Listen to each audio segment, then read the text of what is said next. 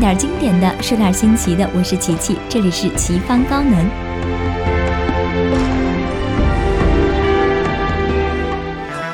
鸟一堆，天空海阔纷飞，酒一杯，各自天南地北。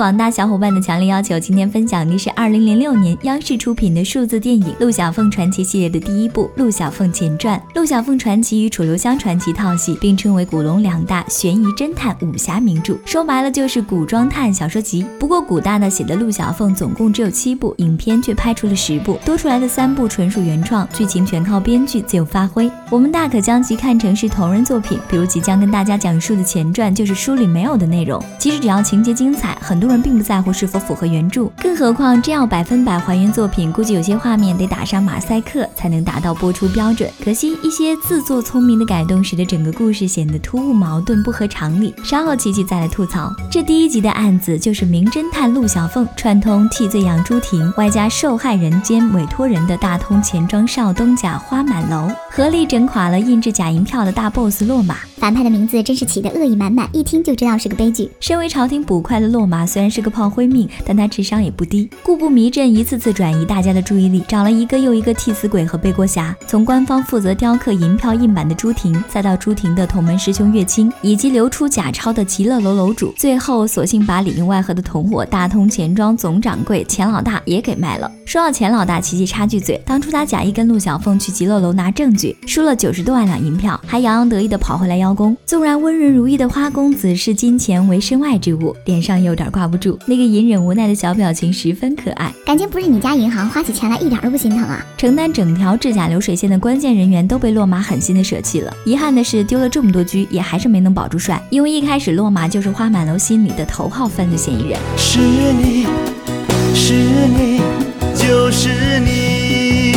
之前跟朱婷有着同样高超制版技艺的乐清，离奇死亡、仓促火化的事儿由落马一手操办。之后没多久，假银票就出现了。如此巧合，必有猫腻。而他抓住朱婷之后，又想赶紧问罪杀人，操之过急，反而露出马脚。更何况我们楼儿还是个心思缜密的聪明人，所以后来无论落马耍了多少花招，使出多少障眼法，最终还是机关算尽，无所遁形。也许编剧觉得陆小凤一上来就名扬四海，人尽皆知，有点太过生猛，就想用一个智破假钞案来交代主角的成名过。过程这样的设计构想不错，案子也没啥硬伤。可问题在于主角寂寂无名的设定，如何能引来江湖名士前来求助？而且众人还都一副对他的厉害了然于心的姿态。不觉得既牵强又奇怪吗？比如富甲一方的花家七童和鲁班神府门的朱婷，如果跟原著一样，他仨是光屁股就认识至交好友，由此逐步展开情节就很顺理成章。可影片却让他们素昧平生。朱婷是在被关押的大牢里看到陆小凤的涂鸦，就简单粗暴的认可了对方。隔行如隔山，能越狱并不代表能破案吗。而且一个在逃重刑犯，衙门里的捕快居然浑然不知，是不是有点忒不专业了呢？片中没有详细交代楼儿跟小凤凰是怎么暗中搭上线的，只在事情。水落石出之后，顺嘴提了一句：“花家找到了我，想让我来查清此事。”从两人的日常交流就能明显感觉到，他俩认识的时间并不算长。应该是陆小凤接受委托之后，杜花因为需要共同查案，才互通有无，相见恨晚，来往密切的。之前并无私交的一个无名之辈，花家是从何得知他的破案实力的？居然特意找他来解决这种生死攸关的大事。一个屌丝的设定，却偏偏强行配备了神探的光环。如此尴尬的安排，倒真是跟开篇那个弄巧成。拙的路人甲相得益彰。黑夜。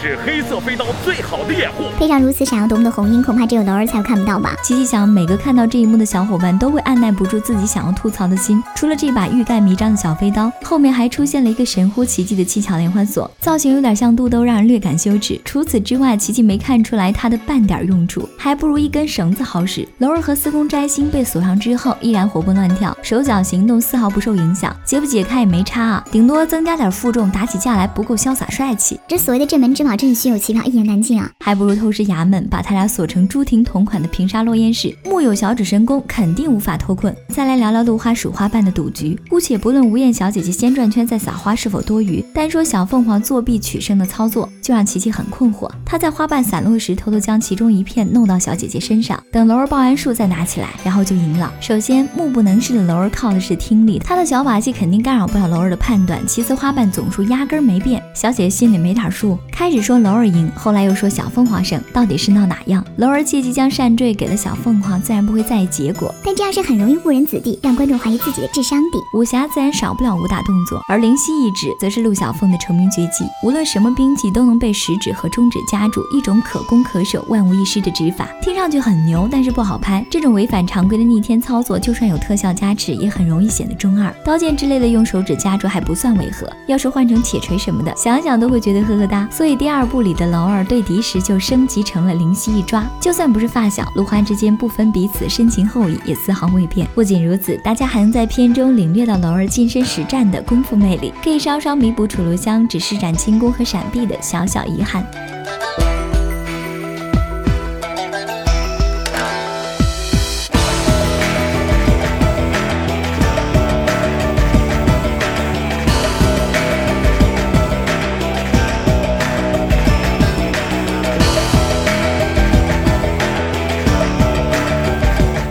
是奇迹不降府，无奈官逼民府。主创团队还真是走在时代前列，有些台词实在耐人寻味。不想歪，臣妾确实做不到啊。别的男人会因为妒忌而咬我的，谁会嫉妒？